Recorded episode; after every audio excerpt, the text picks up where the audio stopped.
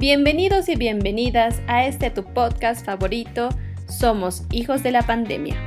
Soy Josie, tu anfitriona.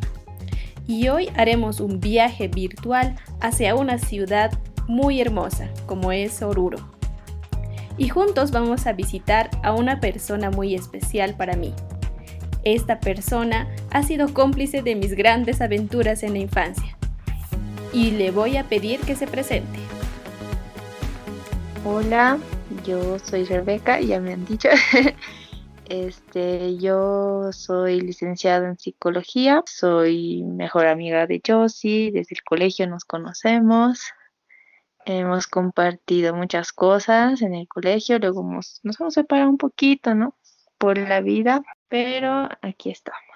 Por lo menos sobreviviendo a esta pandemia como hijos de la pandemia. Sobreviviendo como nunca, porque mi, justo mi mamá me dice, yo jamás viví una pandemia y ella es mayor y yo digo, mucha, imagínense, o sea, las historias que vamos a tener para, para las futuras generaciones. Tienes mucha razón, Rebe. Tenemos mucho que contar. Pero primero quisiera empezar con la descripción del audio que has elegido. Mm, el ruido de la calle, porque cuando me despierto, mi cuarto está hacia la calle. Antes en la cuarentena rígida no se escuchaba nada, solo perros. Ahora ya escuchas autos, gente. Es a la hora de despertar, más o menos.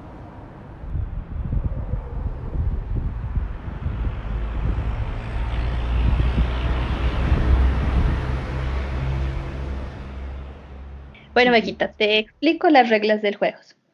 Tenemos un banco de preguntas divididas en tres fases. La primera fase es la introductoria, la segunda es la de autoanálisis y la tercera ya es la reflexiva. Vamos a tirar un dado, eh, dependiendo al dado que, al número que nos siga, nos dé. Entonces, te hago la pregunta y me la respondes. Vamos a hacer dos preguntas por fase y si existe alguna una pregunta que no quieres responderla prefieres evitarla o de alguna forma, está bien, no hay problema. Es comprensible, entonces vuelves a tirar el dado y hacemos otra pregunta. Listo. Ya encontré mi dadito. Ya. ¿Lo lanzo? Sí. Uno. Listo, ahí te va la pregunta. Si habrías tenido la opción de elegir a una persona o cualquier personaje para pasar la pandemia, ¿quién te hubiera gustado? Bueno, estoy contenta con la persona que pasa la pandemia, que es mi esposo, porque nos hemos ayudado a sobrellevar muy bien. Cuando nos estresábamos, nos apoyábamos en uno al otro, felizmente. Y si tuvieras la oportunidad de elegir cualquier personaje, ya sea, no sé, del pasado o algún escritor que te guste, algún, no sé, artista, actor. No creo que hubiera escogido a alguien que no conozca bien, capaz y me hacía renegar. Sí, no, es que esa es la convivencia, es realmente que construyes día a día. Pese a ser un gran famoso, no conocerlo puede ser resultar catástrofe. Lo conocido está mejor. lo conocido es lo mejor. Sí, comparto tu respuesta. Pasemos a la siguiente pregunta. Bueno, tira del dado. A ver. Cinco. ¿Cuál es el lugar más cómodo que has descubierto en tu casa? El baño. Sinceramente, el baño. Porque ahí sin nadie te molesta. Estás solito, dice. Sí. Cuando tienes que estar solito, puedes estar tranquilo, nadie te molesta, nadie te dice, que ayúdame a hacer esto, que indícame esto. Bueno, cada uno tiene que tener ese espacio medio que privado, ¿no?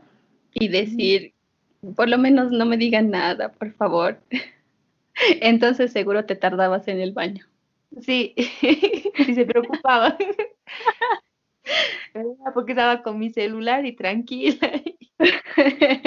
Te preguntaba, ¿vas a tardar en el baño? Y tú, sí.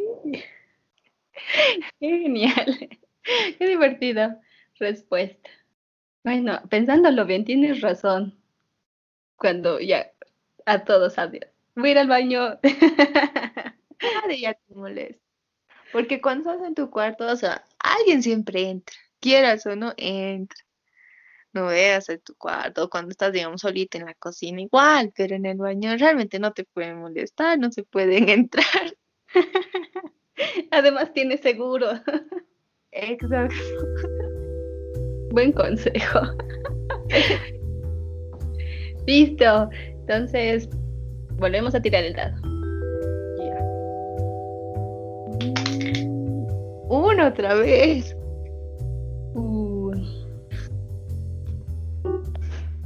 Creo.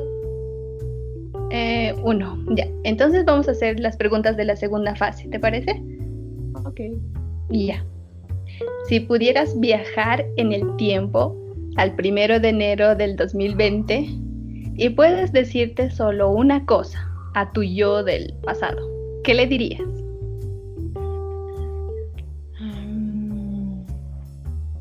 ¿Qué le dirías? Complicado, solo una cosa.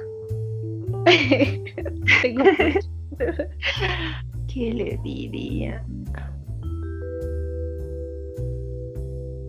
No sé. Porque decirle, digamos, ah, va a haber una pandemia, como que yo ya sabía que iba a haber algo así.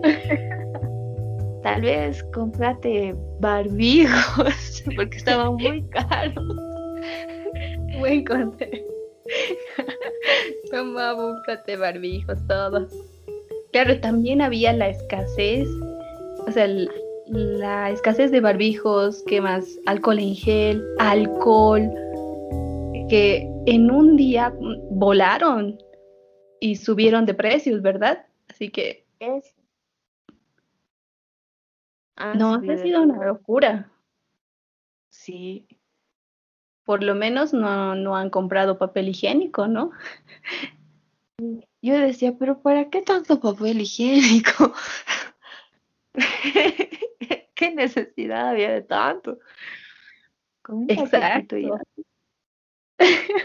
no creo que use tanto, dices. Sí. Aunque yo me tardo en el baño, no pasa nada. no es que uso todo el papel. Se, han, escuchado noticias donde en otros países, no ha sido en Bolivia, pero no había papeles higiénicos en los supermercados. Y eso era mi, preocupación. ¿Por qué? Ya está bien el gel, los barbijos, ya está bien, pero ¿por qué el papel higiénico? Sí, porque mi tía que vive en Estados Unidos le dijo a mi papá, cómprense papel higiénico. Y yo les decía, pero papi, ya tenemos un paquete de 24 rollos, eso es suficiente. Cuando se acabe, recién podemos comprar otro paquete, otro más. Y papá, no, no, es que nos han dicho. Y yo, ah, no, no, no, porque me han dicho, yo voy a ir a comprar como loca. Exacto. Y al final, ¿cuándo tuvieron los, eh, los barbijos? ¿Cuándo tuviste la oportunidad de comprarte barbijos? Mm, el día que se volvieron locas las personas, no me compré barbijos. Fue como dos días, pero uno nomás. Uno nomás. Ya después. Yo te cuento que nos hicimos barbijos, eh, porque nosotros teníamos solo un día para poder salir a la semana. Eh, en La Paz era así, tenías un día para poder salir y comprarte algo y tuve que costurarme un barbijo, yo que nunca costuro, ¿no? Y que ni siquiera he agarrado un hilo. Bueno, lo hice solo para costurar algunos agujeros, pero me tuve que hacer ese primero tutorial, ¿no? Cómo hacer un barbijo, después eh, costurarte el barbijo y ponerle. Entonces era medio hechizo mi, mi barbijo, pero me ayudaba como para salir y poder, y poder hacer mis compras. ¿Cómo hicieron esa parte ustedes? Ese ha sido el primer barbijo que he utilizado. Y, mm, y los desechables, porque no quería usar los desechables, mucho contamina. Exacto, sí. Por eso también me he animado a hacer, a despedazar y sacrificar poleras para hacer un barbijo. Sí. Es que eh, tú caminas por la calle y ves barbijos botados, o sea, ni siquiera tienen el cuidado para mm, romperlos y, y botarlos en la basura, en alguna bolsa, o sea, hay botas como sea. Entonces hasta puede estar contagiado y estás perjudicando a las personas. Claro, puedes estar contagiado, lo pisas, llevas a tu casa y ya está. Exacto. Entonces yo preferiría usar de tela. Eh, también mm, más ecológico. A mí me parecía mejor, más ecológico. Usar los de tela, llegar y lavarlo y usarlo de nuevo. Ajá. Aunque dos barbijos de tela, pero usar de tela. Ya, entonces volví a tirar el lado. Ok. Me salió el 3. Este está interesante. ¿Qué características requiere una persona para sobrevivir a tu lado? Menciona por lo menos tres. Ah, paciencia es lo más importante. Que no sea alguien aburrido, divertido. ¿Se sí, puede ser. Y tolerante. Sí, la tolerancia como que se van de la mano. Pero por ahí es. Mencionaste tres palabras bien, bien importantes e significantes como para convivir con alguien. Es que la paciencia es lo más importante para estar con alguna otra persona. Tienes que aprender a, respetar los defectos de la otra persona, por más de que te saquen de quicio. Tienes que aprender a respetar. Y contar, ¿no? Usualmente igual la paciencia con los niños es igual. Ya me estás sacando de aquí, y así tú, ya, contaremos. Uno, dos, tres. Y no lo haces para el niño o tu pareja, ¿no? sino lo haces para ti. Sí, la tolerancia. La tolerancia también es importante y la diversión, porque hay que saber divertirse y cada día es difícil de atravesar. Claro, que tener una persona que te haga sentir que el día es diferente, con nuevas, nuevas ideas, quizás con el juego, con un video, con palomitas, con cocinaremos algo rico. Eh, ser creativo y tener ideas nuevas. Hay que ser muy imaginativa. Saber inventarte cualquier cosa para seguir sobrellevando los días a día. Y prácticamente eso hemos hecho, ¿no? Hemos tenido que forzarnos a inventarnos cosas. A inventarse juegos. Cualquier actividad que te ayude a pasar el día.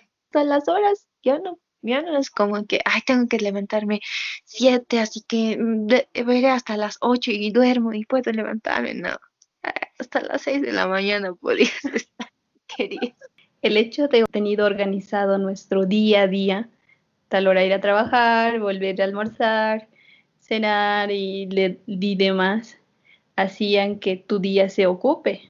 Y al vernos cortado todo eso, nos dejaba, ¿y ahora qué hago? Ni sueño ya uno tenía. Sí, tienes razón. No, ya. Genial, qué linda conversación. Entonces, pasemos a la fase 3.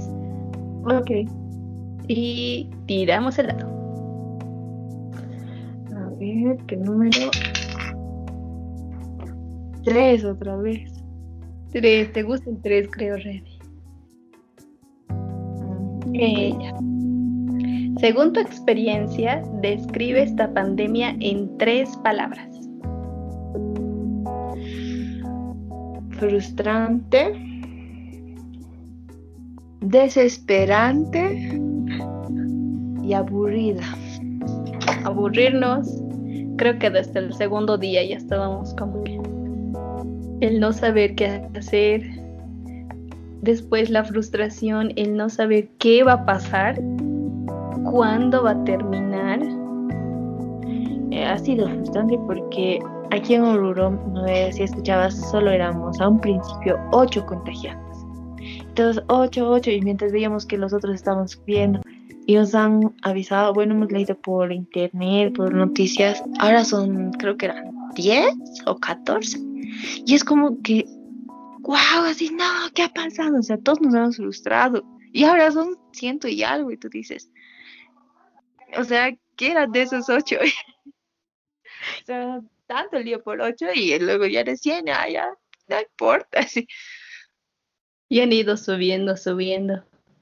Y poco a poco el interés ha ido perdiendo. Pero al principio era frustrante, así, ay no, ya son 20, no, ya son 50, sí, pero ya son 100, ah.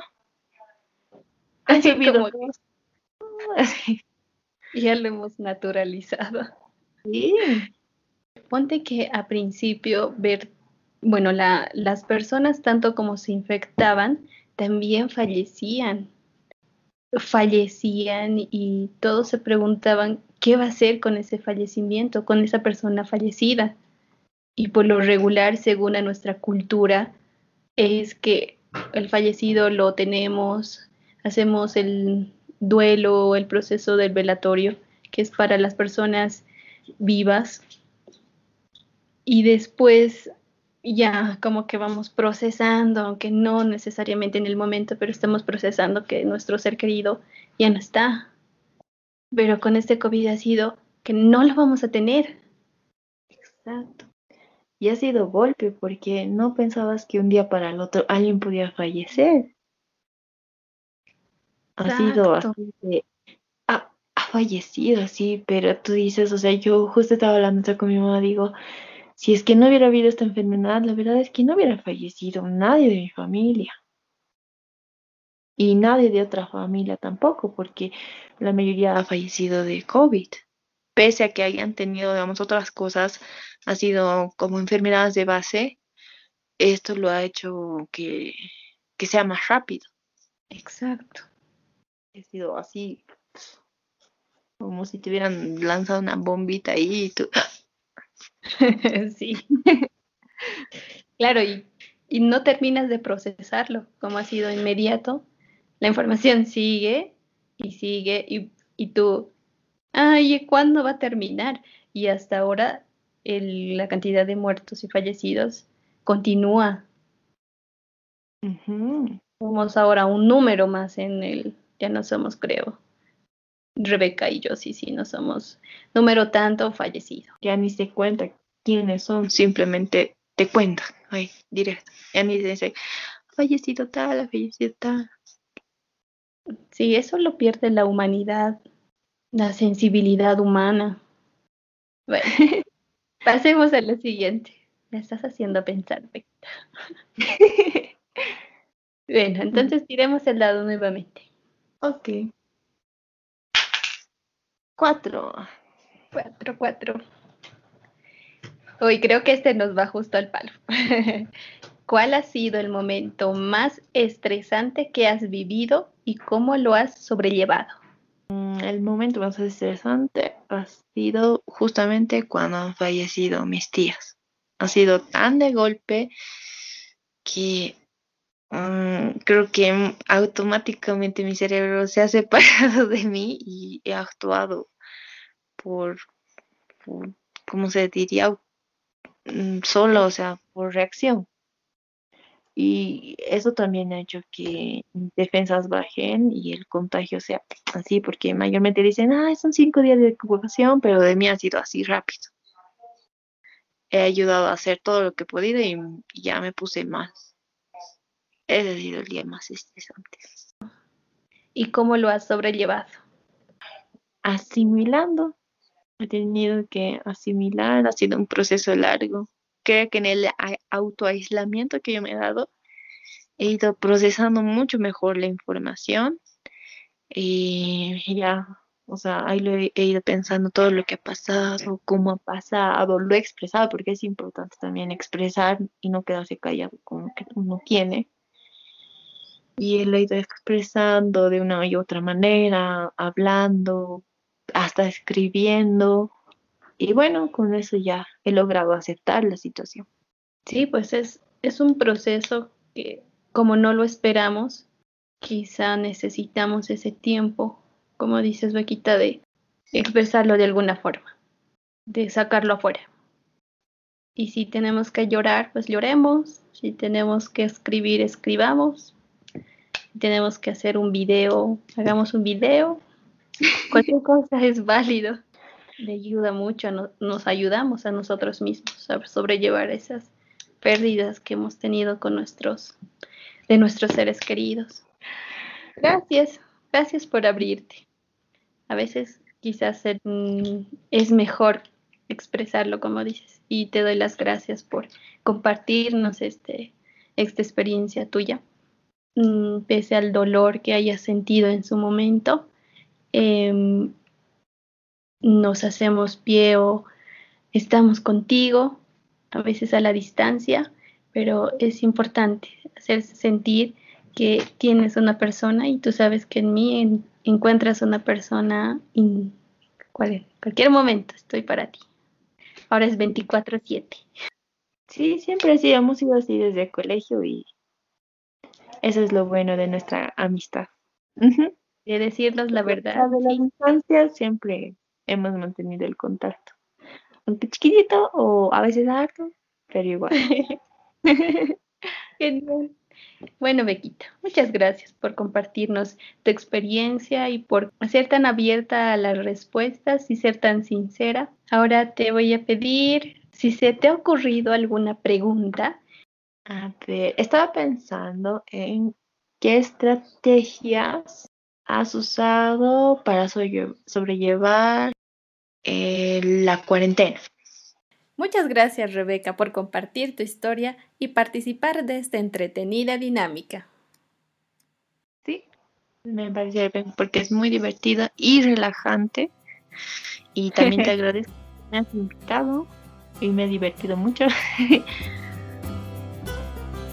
ya hemos llegado al final. Te doy las gracias por habernos escuchado y disfrutar de otra entretenida historia. Si te animas a responder la pregunta que nos dejó Rebeca, lo puedes hacer en nuestras redes sociales. Somos Hijos de la Pandemia en Facebook e Hijos Pandemia en Twitter. Nos encantará leer tus respuestas. Si deseas escuchar este y futuros episodios, síguenos en Spotify, Anchor FM, Google Podcast, Apple Podcast o cualquier plataforma de tu elección. Y recuerda que somos hijos de la pandemia.